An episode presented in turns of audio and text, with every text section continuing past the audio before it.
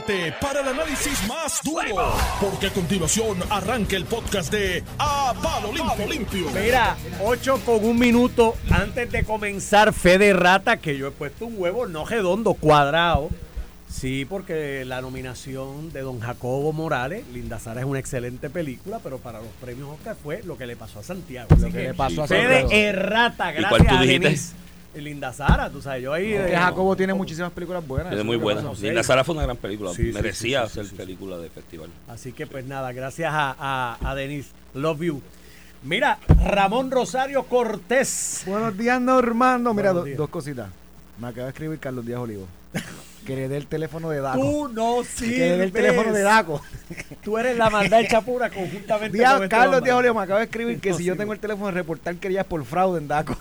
Cuando vio la foto del mes Román. Deja, deja el asunto. Alex, ¿Tú cogiste clase a- con él? Me- Alex, tú ¿sabes estás qué? en línea No, no, ¿Tú cogiste clases con Carlos? Yo, no, Sí. yo cogí corporación Yo tomé con pro- profesor. Son más civil. jovencitos que Carlos. Ramón, Mucho Ah, bueno, Él era profesor. profesor, sí, sí, Ramón cogía con los profesores fáciles. Yo tomé Nah. corporaciones y procesar civil con Díaz Oliva. ¿Cuál de las Dos dos, había clases. que meterle más? Esos exámenes Con eran. Olivo, era fuerte. Bueno, yo, yo pa- aprobé corporaciones. Yo sé que aprobé corporaciones porque me gradué. Me dieron certificación. ¿cómo es Y, me dice, tú fuiste a la otra parte Con y fue con micrófonos 50. distintos se igual, pero El mismo tiro. el mismo tiro. Mira, Iván Antonio Rivera Reyes en su Ah, programa. palo limpio, estamos aquí, estamos vivos, con pelo, sin pelo. Tú sabes que me yo, dicen que Alex está. está- yo nunca me voy a sembrar pelo. A mí sí se me cae el pelo. Ale, ¿por qué tú quieres Son entrevistar a muchos, Hermes? ¿Qué Yo- pregunta tú le yo- harías a Hermes? Tengo varias. El número del Tengo tipo varias. del Yo- yo pelo. creo que yo- Pero no la que una. tú piensas. Yo No la que sudar tú una. piensas. el número del pelo. Yo, del mira, tipo del pelo. yo cuando Bueno. pa, eh, me afeité por primera vez para acá, Para acá, me acuerdo. Y Bobby, igual. Bobby López, Roberto López me dice, ya tú verás, no te vas a volver a dejar crecer el pelo. Y así fue. "Chacho, no, este tipo no sabe lo que dice. Y cuando me afeité y me, me, me quedé así, yo ¿Por dije, qué? ¿para qué batallar? Fresquito. acá. ¿Para qué Si batallar? tuvieras que Ah, llamar, la- y y ya. canas ya me están si tuvieras empezando que a llamar a Carlos Díaz Olivo aquí Yo me retiro. Nos vemos. Me retiro lentamente y los dejo aquí con Mira, estos vamos dos allá. seres que hoy tienen mucho Saludos a mi hermano. Carlos Díaz Olivo. Mira, este, pues hoy te hemos obligado la sorpresa que nos llevamos esta mañana. Qué sorpresa. Por poco me caigo la silla cuando el anuncio del Metroman de candidato a comisionado residente en Yuntao con Jennifer González. Tenemos que analizar eso. Tenemos que analizar también un reportaje del nuevo día de la productividad legislativa, porque aquí sigue mi hermano midiendo la productividad legislativa por la cantidad de proyectos que aprueban. Y por eso estamos fastidiados, porque hay carreras de quién radica más proyectos y tenemos tanto proyecto insulso que lo que hace es contradecir otros o, o obstaculizar por la por la bendito afán ese de que es la cantidad de proyectos, quién aprueba más. Este, pero comenzamos por el de de hecho, escuché a Pablito José ahí en entrevista. Tiene que estar preocupado, ¿viste? Alex y Ramón. ¿Tuviste ¿Por la, qué? ¿Tuviste la entrevista del vocero del Men Román? Eh, no la leí completa. Parece candidato a comisionado residente del PPD. Eliminar leyes de cabotaje, un trato preferencial contributivo a la foránea, igualdad en lo La del sola, como la Medicare, 935. igualdad en lo del Medicare sin ser sin Pero- ser Estado. Estado. Pues yo dije, este está ready para ser candidato Pero, por el pero, PPD. pero sabes que esto no es algo distinto a lo que ha hecho, a lo que a lo que ha empujado el PNP en los pasados años. Por lo menos desde, pero- desde Luis Fortuño. Bueno, lo del Este, Medicare, eh, Salvo lo del cabotaje lo que, que mueve el- que vino lo que un poco después. lo que mueve el PNP es pues, luchar por los otros, pero ¿cuál es el- el- la línea de todo candidato a comisionado residente? Vamos a traer la estadidad para que así igualdad esté. Tú sabes que, que Porque vamos a empezar por el tema. Mira, El pues, pareo sin, sin estadidad es típico de Vamos, candidatos del vamos a contextualizar un poco. Este, Elmer Román, quien fue secretario del Departamento de Seguridad Pública, lo nombró Ricardo Rosselló cuando sale Héctor Pesquera. Luego Wanda Vázquez en su gobernación lo pone como secretario de Estado eh, para el año 2019-2020. Eh, ayer, durante hace como dos semanas ya esto se había filtrado, ¿verdad? Que iba a ser Elmer Román el candidato Jennifer González. Yo creo que era bastante obvio que Jennifer eh, como Pedro Pierluisi estaban ocultando la posibilidad de correr en pa- eh, con un compañero de papeleta. Jennifer González había hecho un intento con el general Reyes, José Juan Reyes, eh, que en vivo, este, públicamente dijo que se le hizo el acercamiento, pero cuando tocó base con la gente de Pedro Pierluisi, que no iba a ser un candidato consenso, se retiró. Luego de eso, a mí me han dicho buenas fuentes que tocó base con, después de haber tenido a Quiquito Meléndez, ¿verdad? Al principio, tocó base con personas como Lorenzo González, con, como Jorge Santini, con Mi- Miguel Ángel Vivoni, eh, que resultaron infructuosas. Eh, hace dos semanas Edwin Mundo adelanta que va a ser Elmer Román. De hecho, Edwin Mundo ayer sacó un tweet como a las 8 de la noche, tú lo viste, 8 9, Sí. 8 de la noche, que iba a ser el anuncio de la primera plana de El Vocero y en efecto fue la primera plana del Vocero, así que parece que Edwin estaba conectado, tenía un- una información por todos lados en este asunto. Así que en cierta medida lo que originalmente iba a ser un anuncio para el 3 de diciembre, como había dicho la comisionada que iba a ser en su radicación, se adelantó a hoy, yo creo que en gran medida porque la campaña de Pedro Pierluisi pudo madrugar el anuncio y quitarle un poquito de impacto. Eso, eso es una de las razones que yo veo. La otra razón que yo veo es que es un error político haber hecho el anuncio el día de la candidatura, la radicación de la candidatura, porque ese día, por definición, es día del candidato. Tú quieres que la proyección, toda la cobertura el otro día de ese día sea Jennifer González radicó. Y si por primera vez oficialmente presentaba el candidato, por más que lo hayan liqueado o lo hayan filtrado anteriormente, que eso demuestra un error también, ¿verdad?, del manejo de la información de la campaña. Pero más allá de eso, eh, si Elmer Román hubiera aparecido oficialmente, comprobadamente por, la, por el propio candidato, que iba a ser el candidato de comisión residente de Jennifer González el domingo, las noticias del domingo, el lunes y el martes iba a ser Elmer Román. Eh, era un error político porque tú quieres que la noticia el domingo, lunes y martes es Jennifer González, la movilización que haya hecho, la comparación que se haga con la movilización que hizo Pedro Luis, ese es el anuncio que tú quieres o la cobertura que tú quieres. En ese sentido, creo que haberlo adelantado hoy jueves es bueno porque le permite a Elmer Román eh, el escrutinio público, bajar la diapasón esta de la cobertura que la va a tener la comisionada indirectamente estos días porque Elmer Román es su compañero de papeleta. Hoy sale en exclusiva el vocero, se la dio el vocero la exclusiva de que está eh, bajo el título Estoy listo para servir. Eh, una persona, oye, con un bagaje im- impresionante sin lugar a dudas. Yo no, yo no voy a ser mezquino. Este, eh, una profesión, una carrera completa en la Marina, en el Navy de los Estados Unidos, trabajó también en el Departamento de Defensa, en embajada. Es una persona con un resumen impresionante. Que si eso, eh, esa, que si ese resumen es apto por una carrera política en Puerto Rico, eso es distinto, ¿vale? Eso lo analizaremos después. Eh, sale la entrevista en el vocero, él habla de su, como dice Iván, que él habla de su misión o lo que él, lo, lo que serían sus prioridades en Washington DC, como señala Iván, habla de la ley de cabotaje, que es una ley que exige que los eh, que los destinos domésticos de entre los Estados Unidos sean desde puerto, eh, de otro puerto de los Estados Unidos. Este, eso se ha, se ha propuesto en el pasado. Hawái tiene esa pelea siendo Estado también. Hawái y Alaska tienen esa pelea también siendo Estado también, que le permitan en, en, en embarcaduras domésticas utilizar entre puertos de los Estados Unidos, utilizar barcazas internacionales. Él dice que eso es parte de su agenda, dice que parte de su agenda es el SNAP, que parte de su agenda es la parte de Plan Vital y Medicaid, que nosotros somos discriminados por ser Estado, la parte de Medicare también la anuncia. Este, y en general habla de, de un sinnúmero de medidas eh, pues que han estado discutidas, eh, discutidas sin lugar a dudas este, por los pasados cuatro años. Eh, y, y eso es lo que él pone el, fe- eh, el enfoque, sobre lo que dice Iván, que lo he visto en las redes, que no habla de la estadidad. Hay una cita que le pone el vocero, ¿verdad? Y cuando uno dice no habla de la estadidad, pues depende de lo que el periodista haya puesto, porque el periodista te entrevista y, pues selecciona parte de esas entrevistas para el artículo. Pero él dice que su enfoque será representar a Puerto Rico, buscar la igualdad, que yo podría decir que la igualdad puede ser algo eh, similar a la estadidad, buscar la igualdad y luchar por la estabilidad. Igual puedo decir que la estabilidad es un typo de la entrevista debe ser estadidad, porque yo no sé cómo tú luchas por la estabilidad, pero anyway. Este, dentro de ese, Ahora es un typo. no, pues es que no, no, no- no sé qué decirte, pero lo que te quiero decir es que no necesariamente no habló de la estadidad, para ser justo en mi análisis. No necesariamente no habló, porque puso la palabra esta igualdad, y como tú dices, que es una cita que hace la periodista, o el periodista Pedro Meléndez, Menéndez Sanabria, dice, y luchar por la estabilidad, que yo no sé si fue un typo, porque yo no sé, luchar por la estabilidad, me suena una, una frase un poco atípica, ¿verdad? Yo no sé cómo tú luchas por la estabilidad, pero anyway. Por estabilidad Pe- económica, por... Pues, pues le faltó un, un, apellido ahí. Pero no sé si eso también es un typo de hablar de esta edad, pero ciertamente su entrevista no tuvo un enfoque eh, primordial o principal en esta edad, por lo menos lo que recogió el periodista de su de su de sus comparecencias y después te paso otros temas como el tema, el dichoso este tema de si lo impugnan o no lo impugnan por, por, por residencia, por su domicilio. Pues, Yo he bregado algunos casitos de estos de domicilio. Y después te digo por qué, pero yo entiendo que no tienen ningún inconveniente en correr y no, yo no, no sé cuál es la posición de Edmundo en los méritos, eh, más allá que haya dicho que si alguien quiere impugnarlo tendrá que ser otras personas, que no es la campaña de Pedro Pierluisi, lo que yo creo que es correcto, no sé cuál es su opinión en eso, pero mi opinión es eh, que Elmer Román, siempre y cuando establezca su residencia ahora, en Puerto Rico no tiene ningún impedimento para correr esa posición porque a diferencia del legislador por distrito o el alcalde, que la ley 20, el código electoral, le exige, este, le exige que sean eh, residentes en ese distrito o en ese municipio un año antes de la elección. El gobernador. En el, el gobernador en la constitución En la dice cinco años residente de Puerto, Rico.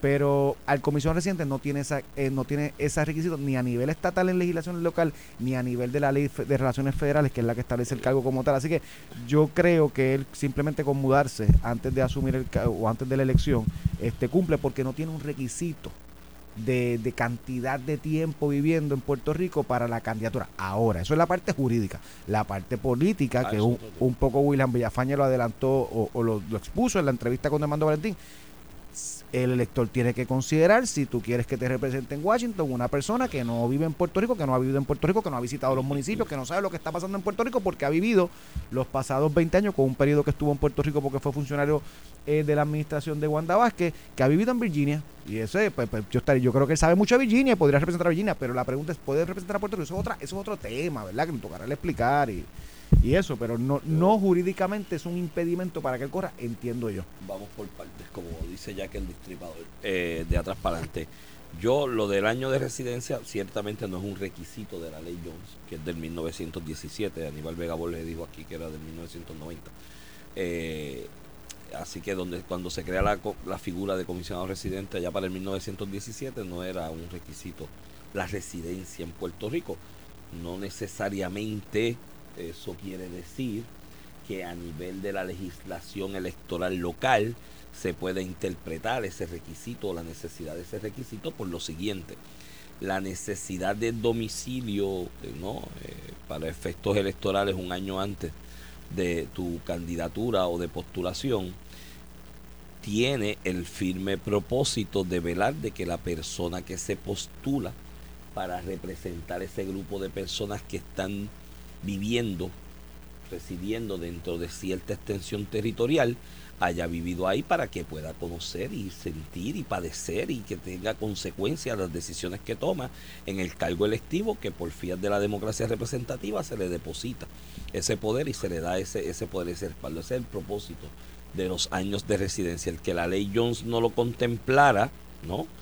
En aquel momento, cuando se crea esa figura a nivel de la representación de la ínsula, de la colonia, en, a nivel de, Estados Unidos, no quiere decir que en la colonia, en el territorio, no lo exijan y se pueda hacer un paralelismo con el requisito de legisladores y alcaldes, porque tiene ese propósito de que sufra, siente y padece lo- los, los, los- los- los- los haberes de los que pretende representar. Así que, que, que, digo, amén de que, y me remito a algo que yo he dicho aquí, contigo mm, decenas de veces, para mí este puesto de comisionado residente es lo más insulso que hay en la vida. Eso era ya en el 1917, 16-17 cuando se empezó a discutir y 17 cuando se aprobó, que tú para llegar a Washington tenías que coger un barco y te una semana llegar a Washington, a lo que llegabas a un puerto, cogías el carro, la carreta, lo que fuera, y llegabas a la capital federal y pues el americano en esa evolución de la relación con Puerto Rico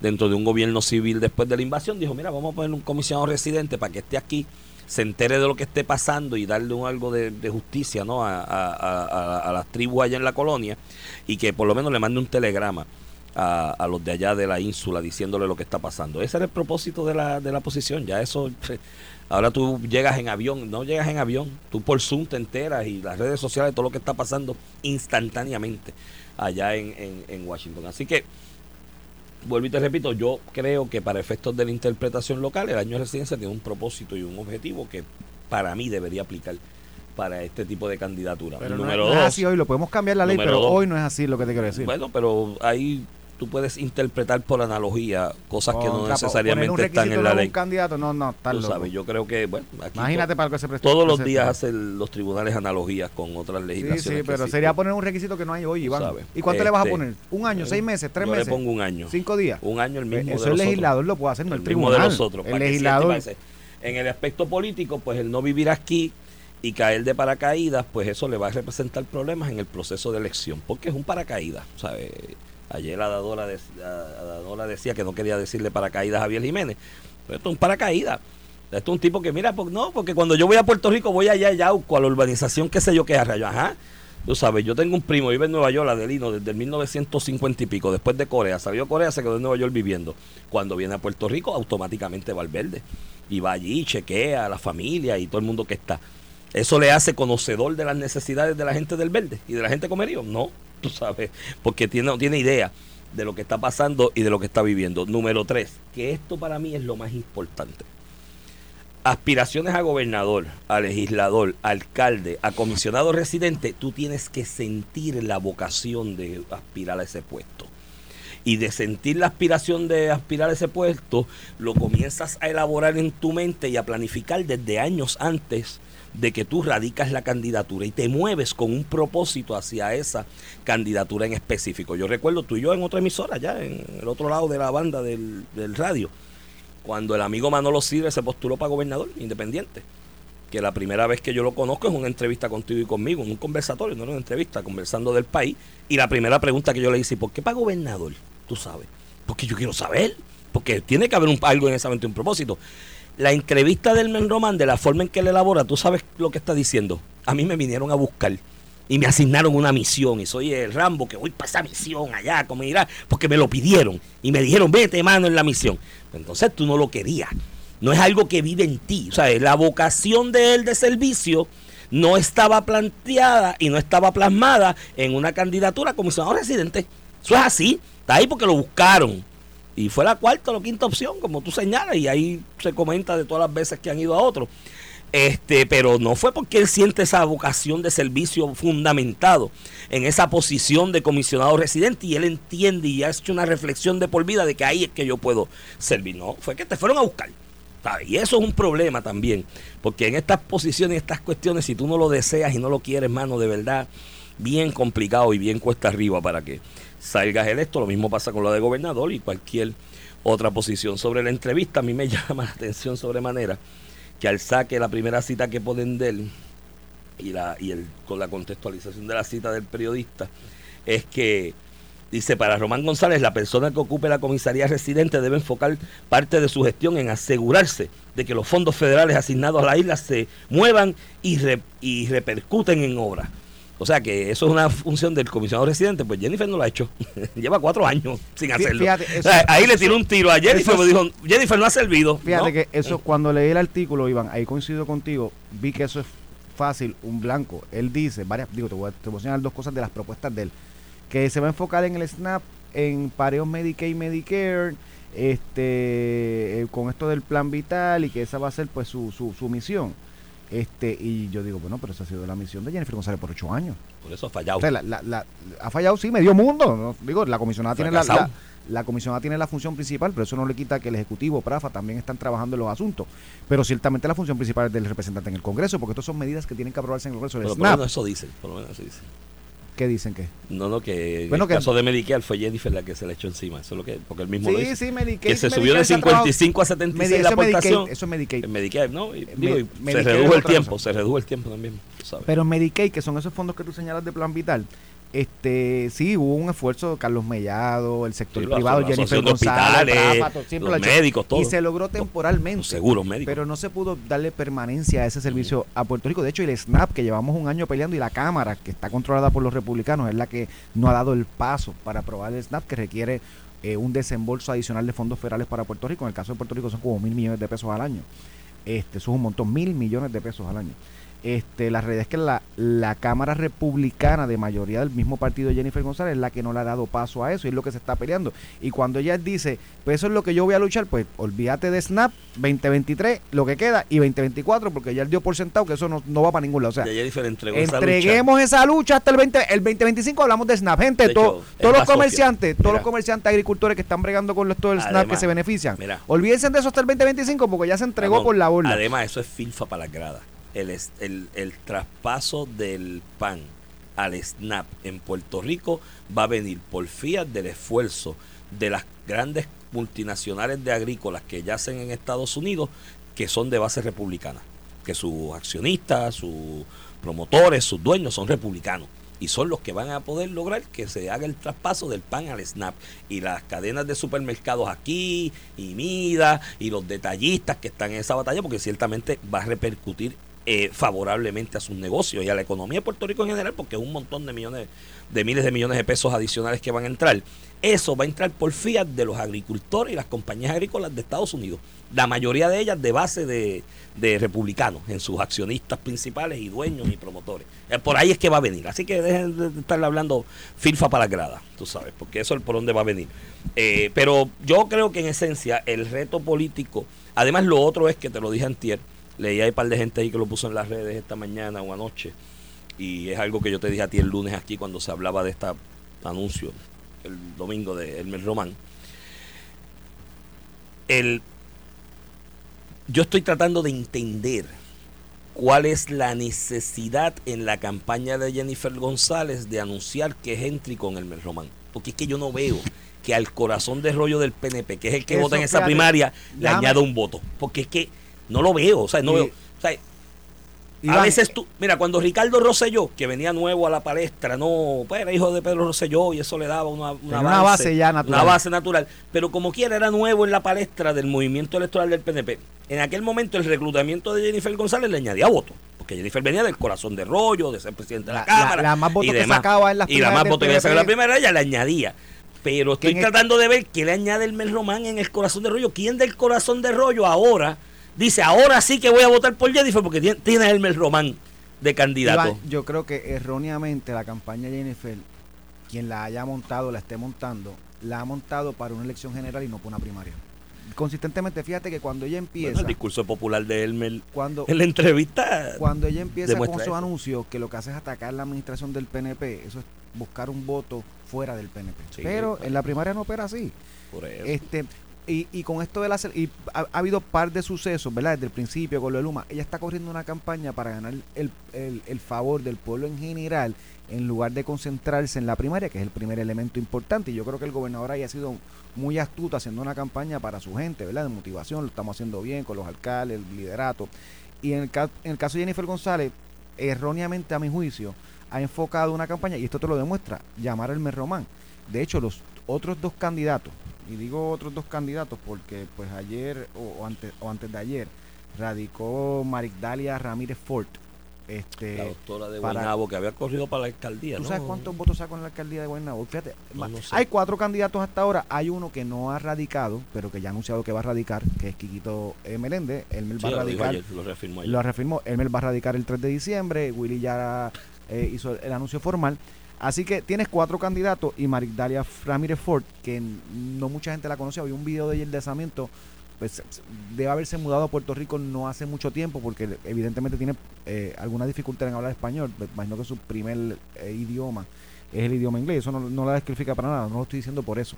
Lo estoy diciendo porque vi, vi el anuncio y la primera aparición de ella fue recientemente en la elección especial del 2022 para llenar la, la vacante de, De que, había, que dejó Ángel eh, Ángel Pérez. Ángel Pérez luego la dejó, de- la dejaron los federales la cuando dejaron. arrestaron a Ángel Pérez. y ganó Edward, Edward O'Neill. En esa, en esa elección iban, votaron 12.000 electores, 11.889 electores. Eh, Edward O'Neill que dio una salsa. De hecho, ayer fueron, ayer fue Edward O'Neill con Carmelo y Ángel Morey a la urbanización a, a la, la- lo que hacen de Navidad, la, la- El encendido. el encen- no el encendido, este, la caravana de Navidad con Santa Claus y eso, tiraron dulces y bolas, donde se volvieron locos en casa. Ah, ¿verdad? Que Guaynabo sí en casa. Carmelo, Carmelo está por ahí, te mandó saludos también. Quien Carmelo tiró dulce Carmelo también. tiró dulce. Que tire, que tire alcohol para que.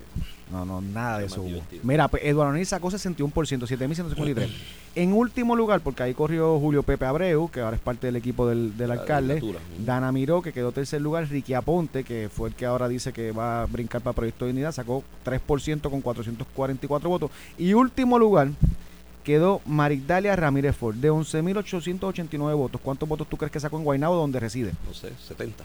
32. 32. 32 votos, 0.28%. De verdad. Si no te estoy chavando. Va esto- para esto- comisionada esto es de la Comisión Estatal de Sí, Elecciones. pero la culpa fue de ustedes, los PNP, que la dejaron encerrar en la casa. Anyway. Pues yo vi el video que la encerraron y no la dejaban salir. Y ella, gritaba por la ella ventana. grabó un video. de- ella, ella gritaba si por la ventana, sáquenme de aquí, Lo que, que, me dice tienen Iván es que secuestrado. ella grabó un video haciendo la cenicienta.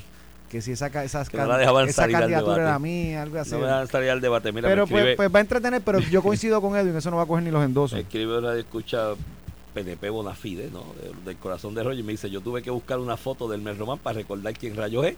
Y yo le Y dije, si la buscan, y no yo la le dije, búscala bien, porque si la que, la que encuentras no lo vas a identificar. Mira, no se parece, es otro. Hay muchas, si usted pone en Google eh, Elmer Román, va a haber muchas fotos de su, de su periodo cuando fue secretario de Estado de Wanda El que anuncia el domingo no es Elmer Román. Y- el domingo va a haber gente allí y pues frente a la casa de Barbosa que va a decir, pero ese no es Elmer. Evidentemente es una, es una persona es una persona que perdió su pelo, eh, como le pasa a mucha gente, tú sabes, eso no es nada malo. De hecho, Iván, tú estás ya perdiendo un poquito de pelo. No, y no me voy a sembrar cuando no se me acabe de caer. Pe- y obviamente el anuncio de hoy, pero No, mío son las evidentemente, son- evidentemente tiene, tiene una melena, tú sabes, tiene pelo ahí de verdad, bonito y todo para el lado. Y, y Cuando se yo me quede se calvo, pa- no me voy a sembrar Se pelo. prestó para relajo que se atrasó mucho la candidatura, lo que le crecía el pelo. O sea, que no Sí, podía anunciar Jennifer. Iba a anunciar en octubre, pero todavía no había crecido el pelo bien. Tenía que mandar fotos. Él tenía que mandar fotos de cómo iba el crecimiento del pelo para, para ver si ella era tiempo de anunciar se, la se nos hizo un poquito tarde, no nos avisaron, pero vamos a la pausa, regresamos en breve. Mira, regresamos en breve. Estás escuchando el podcast de A Palo Limpio de Noti1630. De regreso aquí a Palo Limpio por Noti 1630, edición de hoy, 30 de noviembre del 2023. Se está acabando el día, la semana y el año. Este es Iván Rivera, quien te habla, acompaño como todas las mañanas al licenciado Ramón Rosario Cortés y Valiente. Muy buenos días, Iván Antonio. Mira, este... Estamos bien, listos, estamos listos para servir. Vamos a estar listos para servir. Pues sírveme un palo. Mira, de whisky. Contra Iván, este jueves a las 8 y 37 de la mañana. En España son las 3 de la tarde, las 2, en las 3 algún de la lado. tarde. Y si te vas más para allá, Es más tarde. sí, pero ya a las 2 tú coges la siesta y te das un traguito en el almuerzo. Mira, Iván, otro punto, Ujú. no sé si quieres cambiar de tema, pero No, no, punto dale, pa- dale, pa- dale. para redondear el tema del anuncio del mes Román. Este, redondeado está ahí. Ave María. Sí. Mira, déjame hablar. Dale, yo te estoy diciendo que Mejor, no hable. hablar. Este, obviamente Edwin Mundo y Aníbal Vega Borges han sido los portavoces hoy de ambas campañas. Este, esperaría que hubiera sido el mismo candidato, ¿verdad? Que estuviera en diferentes medios. Que es lo, lo normal, pero han usado los dire- Me imagino que también por el tiroteo que está vivo, este, Edwin Mundo ha enfocado en el hecho de que Elmer Román, estando viviendo en Puerto Rico, además de que no vivía en Puerto Rico, pero viviendo en Puerto Rico para el 2020 cuando era secretario de Estado de la, de la gobernadora Wanda Vázquez, no fue a votar por su gobernador en aquel entonces. Eh, No fue a votar por Wanda. No, no, no es, no es elector hábil. Él vino a ser elector hábil en Puerto Rico ahora hace dos O semanas. sea, ni votó por de hecho, Ricky, ni por votó eso por yo creo que es que se le da, por eso es que yo creo que se le da la certeza de mundo cuando hace dos semanas dice que va a ser el Mer Román, porque de momento ve que hay un elector nuevo y es el Mer Román. Ah, ok. Porque él no, no Sí, votaba en Puerto Rico. Salir del Rayfield así. Pero, pero obviamente hay un planteamiento legítimo que en el 2020, porque yo puedo entender, mira, él vivía en Virginia y pues votaba en Virginia y qué sé yo qué, tenía su vida allá, eh, su carrera profesional, eh, militar, pero en el 2020 no, en el 2020 era empleado de confianza Y si votó en los midterms. de, pues no sé si votó en los midterms, pero ahora es elector hábil acá, pero en aquel momento en el 2020, este, no votó eh, en la elección, o sea, no se afilió por, no- por haber no votado en la primaria del 2020. Oíste. Pero además de eso, Iván, para el tema, y vuelvo y te digo, lo que es una campaña la primaria, ¿qué es, lo principal para el Partido No Progresista o una primaria del Partido No Progresista? El tema de esta idea, por eso es que tú ves a William Villafañe y a Quiquito Meléndez, que lo han hecho toda su, toda su carrera política, pero con mayor énfasis en los últimos meses, en Washington, bregando con la estadidad, Prafa, lo otro. Willy estuvo con Pedro Rosselló, este, esta, esta- la semana pasada. Eh, denotando obviamente o reafirmando el compromiso que se tiene con la estadidad. Como el Román va a hablar si en el 2020 viviendo en Puerto Rico no fue tan siquiera una caseta votar por la estadidad y la estadidad ganó. Este, pues, esos cuestionamientos los tiene ahí. Yo creo que en parte por eso es que sale eh, Aníbal Vega Borges en lugar de Elmer Román, además del hecho de lo de Luma, ¿verdad? Este, hoy, hoy, Digo, hay otro dicho también. hoy él ¿Tú, has de oído- explicarlo. tú, tú recuerdas las comparecencias públicas del Mel Román cuando era secretario de Estado? No, Y no eran las mejores. No, sé, no es el mejor eso, comunicador. Puede ser por buen militar, pero no es el mejor Por comunicador. eso, y pues, la Está bien, política pero es de tienen que, tienen que exponerlo porque este va a ser el portavoz Muchacho. de Jennifer González. En parte yo creo que por eso era importante traer una segunda voz. ¿Tú sabes lo más elocuente? ¿Sabes lo más elocuente que dijo? Cuando iba de salida en el 2020. Perdonen lo poco.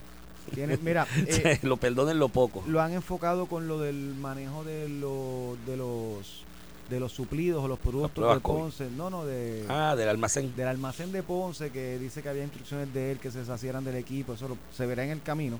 Pero más allá de eso, el tema de Luma, que fue el comunicado de prensa de, de este fin de semana de Edwin Mundo, del fin de semana pasado, eh, precisamente porque venía el anuncio de que él es el que aprueba y él en la entrevista dice que eh, que él, él aclara, ¿verdad?, que la responsabilidad recayó sobre la, la autoridad de la relaciones público-privada y que lo que él hace es revisar administrativamente si ese contrato cumple con las leyes de Puerto Rico. Y eso es falso.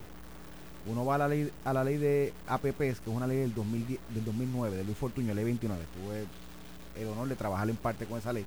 Hay una sección que cuando tú vas a aprobar una acción público-privada, después que la, la, la que la propone, que en este caso es Energía Eléctrica y la agencia público-privada, hace su reporte y la recomienda, pasa el secretario de Estado, se despegó del gobernador.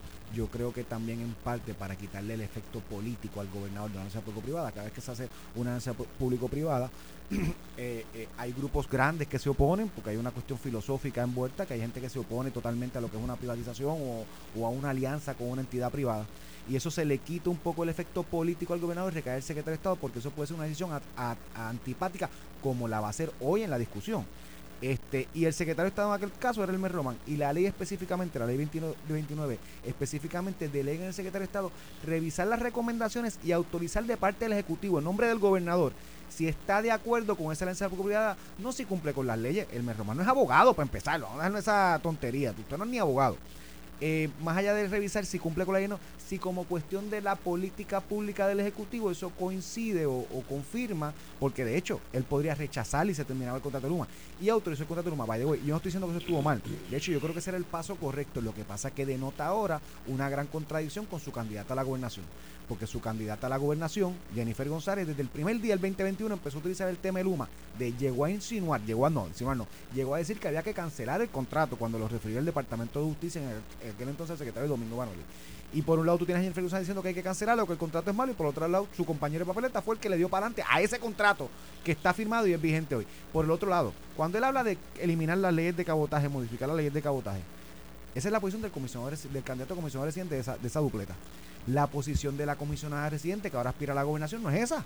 Toda la vida ha sido de que las leyes de cabotaje no se cambian, por eso es que le dan los, los navieros, la organización de navieros y eso le dan los reconocimientos de Jennifer González, porque hay un grupo de, de- de legisladores de congresistas republicanos y demócratas que han hecho alianzas para nunca cambiar las leyes de cabotaje, porque por un lado están los sindicatos del Partido Demócrata los y por otro lado están las empresas navieras del Los Partido Republicano, astilleros son los de dueños republicanos todos. de dueños republicanos Esa es la lucha que nunca vas a ganar. que nunca vas a ganar porque los dos partidos a nivel nacional eh, protegen esas leyes de cabotaje que al, al final lo que hace lo que hace es que restringen la competencia de otros navieros y embarcaciones. Eso yo lo aprendí bien temprano en mi vida. Es parte de la, de la- de la economía estadounidense, por decirlo así. Y Jennifer González ha dicho públicamente, públicamente, yo ahorita lo pongo en las redes porque hay artículos de eso, que ella está en contra de, la- de- de, modificar las leyes de cabotaje para entrar barcazas internacionales por la cuestión económica, de seguridad, por lo que muchos otros congresistas Se trató con el petróleo y no se pudo. republicanos no se con los combustibles, No- con los hidrocarburos. Por un, por un tiempito porque saben que eso Sí, no pero sirve. cuando el huracán, pero, pero porque eso no sirve, no Sí, se por usó. eso, pero porque si tú no lo haces por mucho tiempo, tú no haces... tú no eh, coordinas un barco internacional de hidrocarburos tres meses antes. no, Digo, y- este y que eh, para tú en tres meses. No puede ser una vez.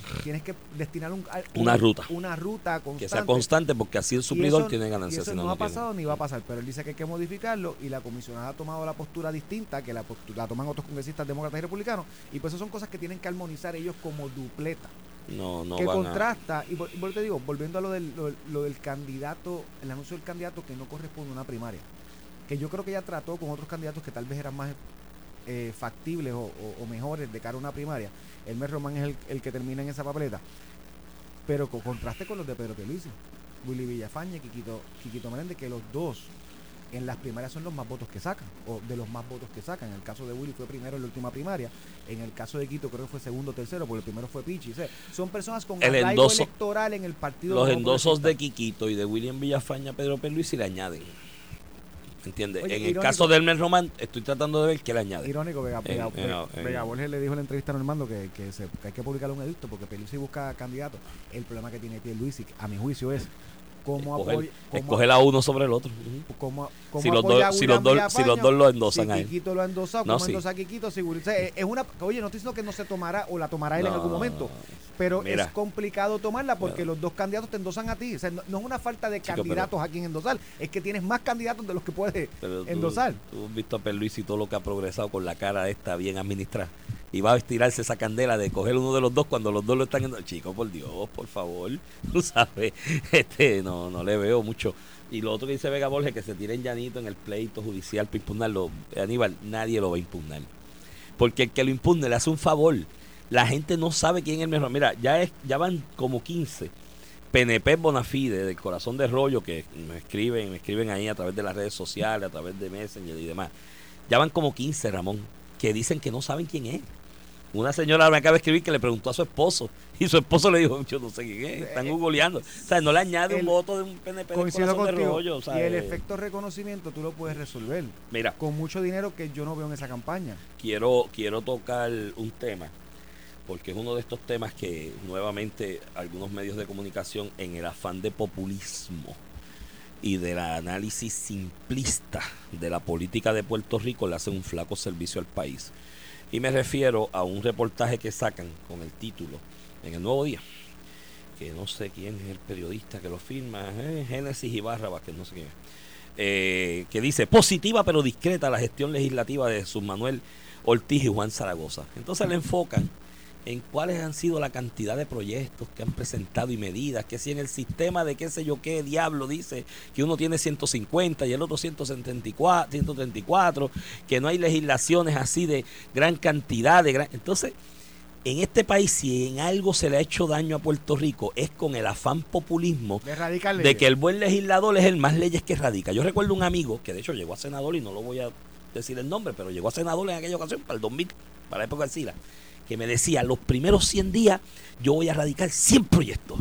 Porque ahí yo sí que demuestro yo, pero flaco, ¿de dónde diablo vas a sacar Hacen falta 100 siempre- cosas por eso? Es más, Eh, vas a chaval. Mira, y porque ahí es que voy a trascender y todo el mundo. Yo le decía, flaco, pero es que eso no es por cantidad. Tú puedes aprobar uno que impacte la vida de los puertorriqueños por el resto de la vida, el resto de la eternidad.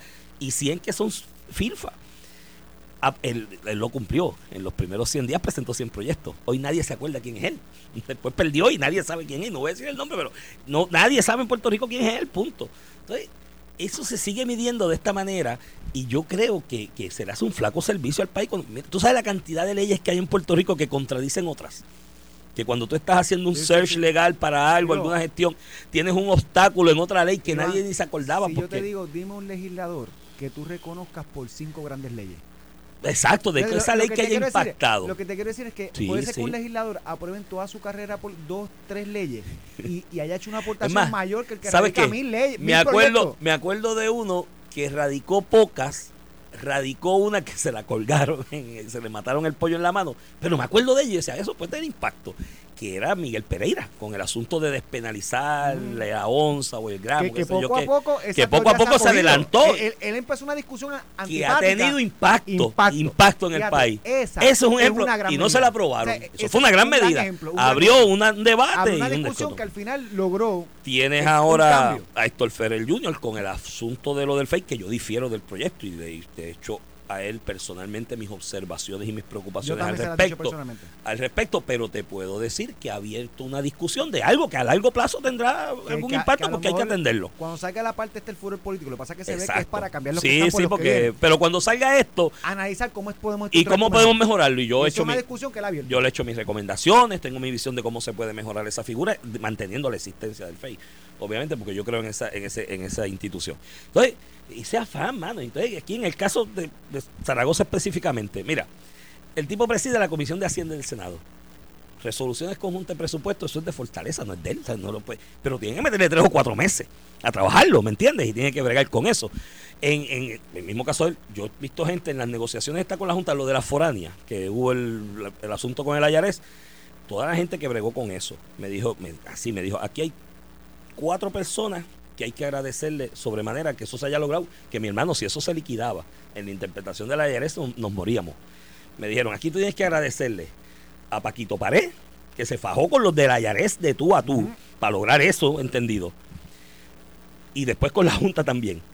A Juan Zaragoza, a Jesús Santa, y me dicen, el muchacho narizón que llevaba a Jesús Santa, que era Heriberto, que era el economista y director de la Comisión de Hacienda, que es un tipo muy inteligente, y, Narizón, fue allí. Fíjate, no, lo- no lo reconozco como Heriberto, Narizón. Gracias a Dios que llueve de arriba para abajo, si lloviera de abajo para arriba se ahoga. Sí, es una cosa brutal. No. Pregúntale un día, un- La próxima voy a tener que mirar. cuando lo veas, pregúntale un la chiste sobre la Peter John y él y, yo no me Peter John. Ramos. Tal vez tú. No, no, pero es que, que la persona que estuvo en esa ¿Sabes que tú reunión, tienes un fetiche con las narices? no, no, es que la persona, es mi compadre, pero la, la, la Pero persona, la persona que sexuales, de que- tuvo ese, no, la camisa ancha que sacó mi hija me odia, pues yo creo que por eso sacó mi nariz. Mira, el, el, el- la persona que estuvo en esa reunión me dice, muchacho narizón este que anda con Ah. eso.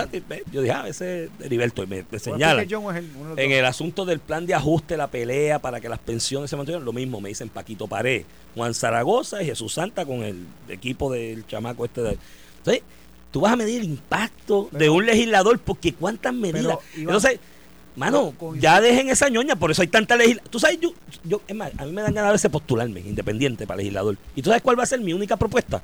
Eliminar leyes. Elimínale eso. Coger una, mi, mi oficina para hacer una revisión de todas esas leyes insulsas inútiles y eliminarlas. Luis, Gerardo Rivera Marín lo hizo en el Departamento de Estado con los reglamentos. Y para mí esa fue la medida Pues claro, más chicos, espectacular sí. del Departamento de Estado. Vamos a mirar cuántos reglamentos vamos a eliminar. Mira, Sí. escúchame, eh, eh, me acuerdo que era dándole tijera o algo así, tijera. Una, mira, pero vol- volviendo al tema que tú, que tú muy bien traes, el tema este de la cantidad de leyes, la realidad es que se ha vuelto un cliché la cantidad de leyes para analizar si el legislador es bueno o malo. De hecho, mírate como, mírate como el, el la misma portada del Nuevo Día. El, el titular, ¿verdad? Que le pone el editor, no necesariamente el periodista. Como opera Claro. esto, es que el título del, perio- del reportaje no, Eso lo, es cierto. lo puede sugerir el periodista, pero, es de pero la es del editor. la línea editorial es la que pone. Claro. Entonces, la línea editorial que te refleja un poco la percepción sobre el tema que van a discutir. Positiva pero discreta su gestión legislativa, porque no fueron muchos. ¿Me entiendes? Sí, sí. Cuando di- tú lees el reportaje discreta. citando analistas políticos, cosas, No, ay, no, pero que fueron poquitas, es que Discreta. ¿Por qué? Porque no son muchas. Y esto había obligado a los políticos eh, a tener que tener lo que tú dices, el que, el que tú dices, 100 medidas. Que, pero escúchame, yo coincido contigo, la cantidad de medidas, esto es un disparate medir la legislatura así. Pero en la práctica han obligado al legislador a tener. Yo me recuerdo cuando en la campaña del 2012, que yo estaba en la campaña de Luis Fortuño, obviamente no estaba en la campaña de Alejandro García Padilla, montaba cosas para contrarrestar una campaña sobre la otra. Eh, García Padilla, por esto que tú señalas, como lo ve la percepción, sacaba ra- proyectos Mm. había radicado, porque no tenía, no tenía tantas leyes, porque el gobernador era Luis Fortuño.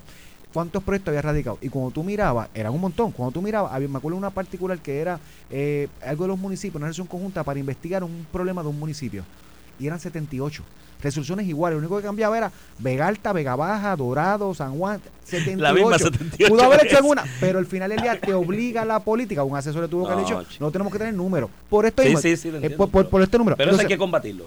pero mira, este, lo de las candidaturas, esto, que dice positiva pero discreta su legislativa. O sea, como que es malo que tengas poquito. Entonces, el, sub, el subtítulo, ¿verdad? El historial de ambos aspirantes a la candidatura de la gobernación no sería un factor decisivo para el elector, según analistas. Porque entrevistaron analistas, fíjate que eso es un factor. Y cuando tú miras quiénes son los analistas que entrevistaron, ¿verdad? Para poner ese, esa ¿Cuántos PNP conclusión. Esa? Baez Galian es Rosa, mira, no. ¿Sabes? Este es el Partido Popular de esa chavienda. Si ustedes van a dar una opinión, de la- vayan un poquito más, tú sabes, qué sé No, yo. pero yo voy a combatir eso. Pero no es, mira, no radicaron muchas medidas discretas, pero eso no es problema. ¿Y quién lo dicen? Dos populares. Hombre, yo, le, ¿no? yo le he robado una cita a Mateo No, Sidre. van a decir que, que los descalifica. Eh, los dos populares van a decir, eso los descalifica. Yo le voy a robar a, a Mateo Sidre como presidente de Azores que lo hizo, una cita con una entrevista aquí con Normando. Que él dijo, si cerramos el Capitolio cuatro años, esto mejora. Y yo estoy igual. O sea, no elegirles más. Ya, eliminen leyes, eliminen. Hay demasiada ley y todas obstaculizan. Nos retiramos, pero sin antes decirle que y señalar la muerte ayer de Henry Kissinger eh, a sus 100 años, por si acaso. Eh, los sus retractores dicen que Satanás aún no lo quería en el infierno porque le puede dar un golpe de estado. En el infierno su Pero ¿y qué te dice que va su para el infierno? No, no, la gente de los chistes, acuérdate que Henry Mm. Kissinger es tú trasciendes en la vida cuando tienes muchos retractores De hecho, y gente que te En y- su y posición, porque él no, él no favorece. fue presidente, en su posición yo creo que es el, la persona más recordada. La- Ramón. no, no solamente la Ramón. administración de Nixon, en general. Tú has oído eso que se llama globalización económica, ¿verdad? Que es el mundo actual globalizado, el mercado, el libre flujo. Eso se lo debemos a Henry Kissinger. O sea, este gallo es el gran hacedor de relaciones exteriores y política exterior de Estados Unidos por muchos años que exportó el estilo de vida americano al mundo entero y es lo que conocemos hoy como globalización a base del libre movimiento de flujo de personas, de bienes y servicios. En aquel momento álgido de la guerra con Vietnam y la guerra fría, fue el secretario de Estado que. fue que- el tipo que abrió las relaciones con China. Utilizó la Guerra Fría a favor del libre mercado y del comercio internacional, haciendo relaciones con Rusia. O sea, este tipo, esto no es poca cosa lo que hizo Cumplió, cumplió 100 años. Años, murió, o sea, vivió una vida 100 años plena. y es una, una persona que trascendió en la vida, que es lo que él en unas memorias, en unos libros señalaba que él quería trascender en la vida y lo logró. Lo logró. O sea, ser inmigrante de Alemania, Dime llegar a Estados Unidos, cambiarse el nombre, su nombre no era Dime que Henry. secretario de Estado es más importante como secretario No, no, de Estado, no, porque después fue presidente, como luego- secretario de Estado, Henry, Ninguno. Henry, Henry Kissinger. Ninguno. Y luego como estratega, y el mundo globalizado que lo conocemos hoy se lo debo a Henry Kissinger, yo creo que murió de la administración gran... Nixon, buen republicano. Y hoy después siguió asesorando a otras personas. Y de hecho él era asesor de Rockefeller. Y Rockefeller pierde con Nixon y Nixon lo recluta y después se queda con, con Ford también. Pero el, el tipo, el mundo que conocemos hoy del libre mercado que se está adelantando y la globalización se lo debemos a Henry Kissinger. Y murió con el sufrimiento de ver los disparates de la política exterior De de, Biden, Joe Biden. de Biden. Yo creo que él murió con un dolor No, no, en el pecho porque hecho, cada vez que ve los Y él disparates. estructuró toda la globalización de una forma que le conviene a Estados Unidos. ese fue el Estados negocio. Unidos- ese Estados fue el Unidos hoy negocio. es un imperio, no por lo militar necesariamente, por lo económico. Yo vi una entrevista de él en el setenta y pico, que un periodista francés le dice, ¿qué es eso de la globalización económica? Él dice, exportar el American Way of Life al mundo entero. Al mundo. Eso Vamos- es lo que vimos. mira, Así que, pausa. Esto fue el podcast de A, A Palo Limpio de Noti1630. Dale play a tu podcast favorito a través de Apple Podcasts, Spotify, Google Podcasts, Stitcher y notiuno.com.